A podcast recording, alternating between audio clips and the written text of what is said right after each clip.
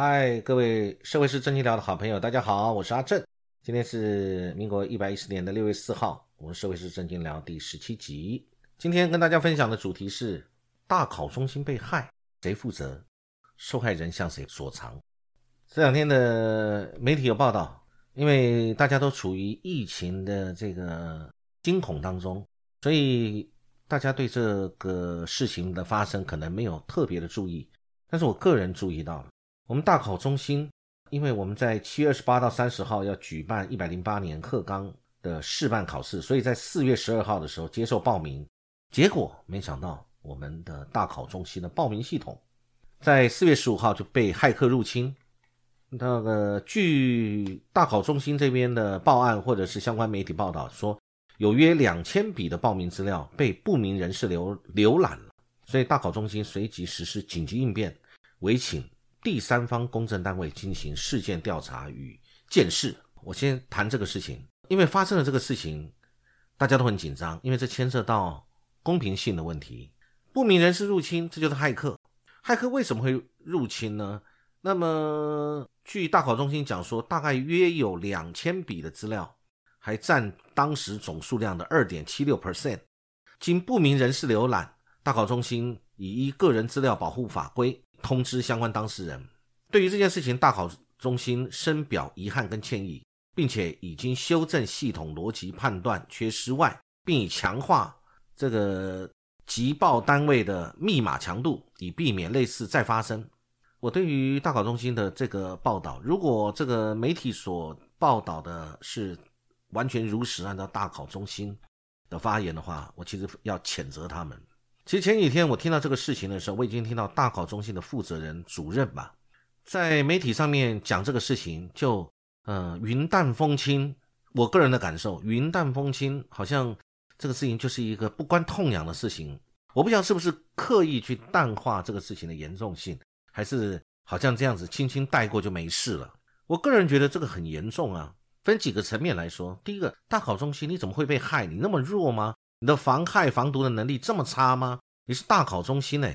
再来发生这个事情，你说只有两千笔报名资料经不明人士浏览，我觉得好像就是轻轻带过这个事。那你没有讲到预测的可能性，因为我们没有办法掌握第一手资料，所以我可不可以合理的判断，这个被骇客入侵以后，你认为骇客就是浏览一下两千名呃浏览这两千笔报名资料吗？那浏览以后，他会不会下载？你为什么不讲说他有取得或下载这些资料？他只是浏览吗？你凭什么知道他只有浏览？啊，我觉得很多很多媒体上可能我们在报道这个事情的时候，依照大考中心的讲法为准。但是我个人除了要批判大考中心之外，我也质疑：只有浏览吗？那有没有下载这些资料？这些资料有没有外流？那除了两千笔，他有没有顺便？既然他有这个能力能够骇入？他有没有顺便去入侵你号称总数二点七六 Y 的另外的百分之九十几趴、九十九十七趴多？有没有顺便去浏览到？谁可以证明他没有浏览？那他有没有下载？即使他只有浏览这两千笔，难道不严重吗？其实我个人认为，即使浏览了一笔都很严重。大考中心，你说你觉得很遗憾，我觉得应该是老百姓觉得很遗憾吧？不是你觉得很遗憾吧？你应该要歉意，而且你应该要负责这个事情。这个强化急报单位的密码强度，那表示是不是一开始我们设定这个事情的时候，这个密码强度是不够的、不足的？那是怎么去设定的？这个安全等级是到哪里？这个牵涉到我们大家考试的一个公平性。你看，国外包含中国大陆都发生过那种大考舞弊等等的这些事情。发生这个事情，我们谁可以来负责？我觉得没有人负责，除非你抓到。但是相对的伤害已经造成，对于整个考试所有参与者的不公平性可能已经显现。除非你能够在大考之前立即破案，不然的话，是不是有一些不公平的情形会让人家担忧，会让参与的考生以及他的家人、家长，大家充满了很多不确定性，不晓得谁得利了，谁在这个公平的游戏当中做了不公平的事情。而我们主管机关啊，大考中心，那这个写说这个教育部。有这样说，大考中心试办这个考试报名系统遭不明人士浏览，全案已送司法调查中心。我觉得教育部好像也在轻轻的带过这个事情。那对于这两千个是哪两千位？哪哪两千位？那是不是就赶快去通知这个他们？我看媒体上写说，大考中心以个人资料保护法规通知相关当事人，所以已经通知这两千个人说你的个资被泄露了，或者个资被浏览了。那然后呢？我要问的就是然后呢？我觉得这个事情必须呃给老百姓一个知晓的权利，而且尽速调查、尽速了解到底发生了什么事，会对谁造成损害，谁会因此得利，有没有侦破？那么到底有没有下载资料？有没有被被截取？我觉得现在的科技太厉害了。你说，既然大考中心说是被骇客入侵，那既然他浏览了，他只浏览这些吗？他没有能力浏览别的吗？或者说他只是浏览，他没有下载吗？我觉得好像就是云淡风轻，是不是刻意淡化？我不知道，但是我的感觉起来似乎就是如此。遗憾，我觉得大考中心。说遗憾，我我不晓得你遗憾什么，我觉得应该是我们很遗憾吧。教育部要求大考中心详细去检视今年的呃职考报名系统，确认没有问题。大考中心现在都已经被害了，你教育部还叫他去检视今年的职考报名系统，确认没有问题？你应该不是叫大考中心，大考中心已经没有这个能力了，或者他的能力不足，已经被害啦。怎么教育部你还会要他去检视今年的职考，就是未来的职考报名系统，确认他没有问题呢？还教育部还期待大考中心用最严谨的态度来办理七月三号到五号的职考，尤其面对疫情的变化，需以最高的防疫规格进行准备，维护保考生的权益。我对这个话我也还是也是非常有意见。疫情归疫情，不要去扯疫情，疫情的防疫本来就是最高规格，我们要去进行准备的，这不需要你讲，不要去模糊这件事情的焦点。这件事情的焦点就是。既然大考中心它能力不足，已经被骇客入侵了，你现在还要求大考中心去详细检视今年的职考的报名系统，确认没有问题，他就没这个能力，你要他怎么去确认、去检视，然后去确保今年没有问题？这已经不是他能处理的问题了，是不是要我们的治安最高级的治安的团队，或者是相关的警政系统最高在属于治安方面的这个专家，今天来进行调查，或者来进行他们的防漏、防害，对于他们现在漏洞的补强？怎么会叫他自己出事的人自己去检查自己呢？这个逻辑不通。那他的主管机关，大考中心主管机关，我对于这个体系我不是非常清楚。如果是考试院的话，那考试院你现在的权责在哪里？你要不要介入这个事情？你要不要发表声明？对于这两千个或者甚至其他的百分之九十几的号称不在这个两千个之内的其他的考生跟家长做一个说明，这是不是必须的？应该的吧？啊，我想最近发生了很多事情，我看了。这个有学者在媒体上面各方面的文章，其实我觉得讲的也都很好，讲到一个受害人跟加害人人的概念。其实今天我们从这个目前就这两天开始纾困四点零的特别条例的修正案，我们立法院火速通过，我们要用到非常多的钱，再留子孙，这真是再留子孙。这几千亿的，呃，这个特别预算本来是两千多亿，现在加码，呃，是四千多亿吧，还是如何？又排除了一些其他的。这个就是采用一个紧急的方式，然后但是再留下来了，本来就不足，我们是举债间去做这件事情，所以未来的年轻人里面，未来将要去负担这个目前我们超支的这些的债务。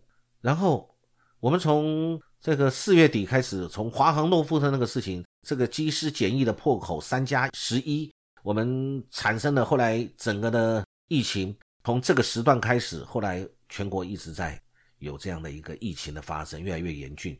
像今天，不管今天的确诊人数加今天的校正回归人数，以今天六月四号来说，也是四百多人，四五百人，一直没有没有停歇下来，大家都很担心。我想这个染疫人数今天好像破万了。各位要想想看，我们台湾有一个疾病在一直在城市当中蔓延，在各地各个县市蔓延，已经破万人了。死亡已经超过百人了，然后全民各行各业，我们大家通通节衣缩食，躲在家中，然后商业行为没有办法畅通，没办法继续，已经造成我们很大的困扰跟难处了。我们还要躲到什么时候呢？然后更惨的是现在没有疫苗，然后这个疫苗，这个民间说要送，我们跟政府之间的沟通似乎是无言，或者我们沟通有障碍。呃，我们有很多的原则法规。老百姓没有办法去突破，所以这个还有很多理由，什么我们必须呃中央跟原厂来签约才可以等等。我觉得，呃，我看了最近很多的报道，讲说其实那都不是问题，只要我们有心，在这个药事法里面，其实以前就有授权，这种紧急的情况之下，我们可以把疫苗做这个输入，而且不单是一定是一定是政府，我们可以有很多的方式，由民间去进行，最后由政府来拍板，跟跟这个政府来做这个认定跟稽核，这都是可以的。那可是呢，最怕的就是是不是有怠惰不作为，或者是作为不足的情形。造成人民生命财产的损失，造成我们把人民的生命是放在政府的僵硬的法规跟几个官僚自己的一个狭小的决策里面，然后有没有失职，有没有失能，有没有对老百姓傲慢，或者对老百姓的承诺没有作为到，是不是有这样子？如果是这样的话，就加害人概念嘛，因为我们老百姓的确受到生命财产的损失。我们也受到了很多的这个损害，那照法律，损害就有损害赔偿，损害造成老百姓的损害，如果是国家造成的，明确按照我们这个国赔的规定，那国家你需不需要赔偿这些老百姓生命财产的损失？所以我个人的感觉，觉得好像我们现在这个特别纾困条例，这个几千亿撒下去，好像是为了要平息民怨吗？我的感觉是。最起码没有办法平息到全部的人，但是可以平息部分人拿到钱呢，是不是对政府的好感就会增加？那当然对人民的纾困是必要的。可是你没有把真正的事情做好，你纯撒钱能够解决长治久安的问题吗？啊，我们看看这个政府这个撒这个钱，但是事后其实就是我们的年轻人、我们的后代要去买单，为这个我们的举债，为我们所欠的这个债务要去举债，我们的。劳保即将破产，而且我们还有这个我们的财政这个很很辛苦，有非常多的这个财政呃困难的地方。然后，但是我们还得做这个事情。那老百姓是无辜的，老百姓纾困是必要的。很多产业遇到的困境是需要加给他给予帮助的。那问题是谁造成的？是谁造成的？如果政府有那么一丁点的责任，或者是有部分的责任。或者是官员，你有部分的错误作为、不作为或怠惰，你造成了我们这个事情，或者你做了错误的判断，难道不就是损害赔偿的概念吗？赔偿受害人不就是我们加害人应该有的基本的责任吗？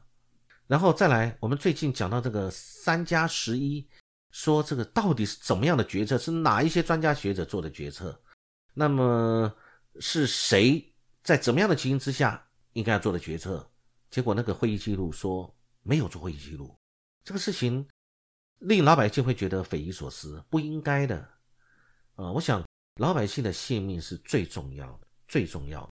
你今天如果说对于不论是国赔或者是对其他相关的民法，你对于废弛植物酿成的灾害或重大过失的官员，你今天要不要对他提出告发，对他提出求偿？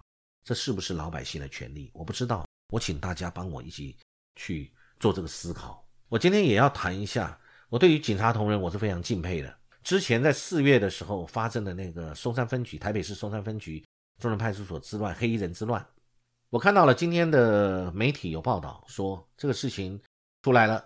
那么台北市政风处调查认为啊，这个相关的这个呃分局长或者前所长等等的。呃，第一时间没有坦诚，刻意删除画面，明显疏失。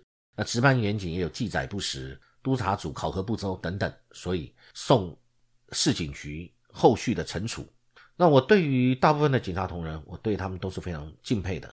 各位可以从我以前之前的对于他们的这件这些相关事情的一个评论里面，我想我对他们是非常肯定的，也知道他们非常辛苦，而且基层的员警真的是。呃，经过很多的培养，而且他们还要轮班，还要备勤等等，他们题目也非常的多。绝大多数的警员都是很辛苦，也很自爱，而且是努力在他的工作上。这个我要先给予他们一个肯定。那但是现在发生这个事情，我对于这个事情的惩处我没有特别的意见，但是我要点出来一点，呃，如果老百姓，其他老百姓先冲入了警察局里面捣毁的东西。有没有刑事的问题？那如果说有，好像我记得是有一位负责相关的，有要负相关的责任，其他的人都没有吗？那我今天要谈的就是，如果这一次冲入警局的，不管是九位还是十一位，我不是确切的记得这个数字，但是他们进去这个警察局做了这些事情，他们要不要负相关的呃责任？如果判定没有，只有部分的人，那以后其他一伙人冲进去派出所，不论是妨碍了公务或者捣毁，那么我们是不是要相关一模一样的一个标准对他们？那警察的威严，政府的威严何在？再来，我们对于这个不论是删除画面，或者是这个，你如果适用在相关的法律，它就像平常警察常常。或者检察官对于我们相关的老百姓犯这些事情，如果是这样的事情，你认为他有没有湮灭证物，有没有呃这个伪造文书使公务员登载不实？因为他自己就是公务员，有没有相关的这个适用？我觉得这个东西要讲出来。你可以说他是无心的，所以我还起诉或者不起诉或者如何都可以，但是要有一个说法。我的意思不是要为难这些警员，不是。我今天是依法论法，依这件事情我们来谈。那要不要给他们，呃，这个相关的一个详细的说明，以招公信，告诉老百姓，对他有做哪个行为，他有哪个行为，依照法令，他是不是有这个伪造文书或者湮灭证据之余，或者有这个嫌疑？那可是我们没有起诉他，还是我们有起诉他？然后最后我们是检察官是做了怎么样的一个公诉？有没有提起公诉，还是没有？那如果有提起公诉的话，是用什么法令？对谁？对哪一位行为人？登载不实的远景，还是删除这个记录的这个呃所长，还是谁，还是等等的？我的意思是，应该要把这些事情讲清楚、说明白，让老百姓也可以知道。我想绝对没有为难他，人难免犯错。即使所长他们在一个有欠思虑的情形之下，做了一个不好的决定或者错误的决定，我觉得我们要给他机会，不要把他认为他是十恶不赦之徒，要看他做了哪些事情，而不是他没有做什么事情。啊，或者哪些事情做的不足，我们立刻批判他，不是。但是我觉得应该要讲清楚，那是不是有相关的适用？不然以后老百姓可以讲，为什么派出所当初他也有湮灭证据啊，或者是他有，如果说他有这个伪造文书之余，那我们是不是你也可以这样来这个取缔相关其他的人？要用一样的标准。我的意思是这样。那如果他没有，那也说清楚，我们引用的法条是什么？我们调查的结果，他并不适用这个相关的这些法条。所以，我们是给予行政惩处，这也可以。但是，我觉得要讲清楚，让老百姓知道这个事情最后，不论是警方或检方是怎么定调这个事情的。最后，这个事就是讲，这样是为了以招公信，让老百姓对警员更有信心，这是好事情。我想，今天我跟大家的分享就到这边。这是这两天我看到社会上的一个现象，跟大家的一个分享。那也希望很快有机会可以跟大家再来分享其他的方面的事情。好，祝各位有美好愉快的一天，谢谢。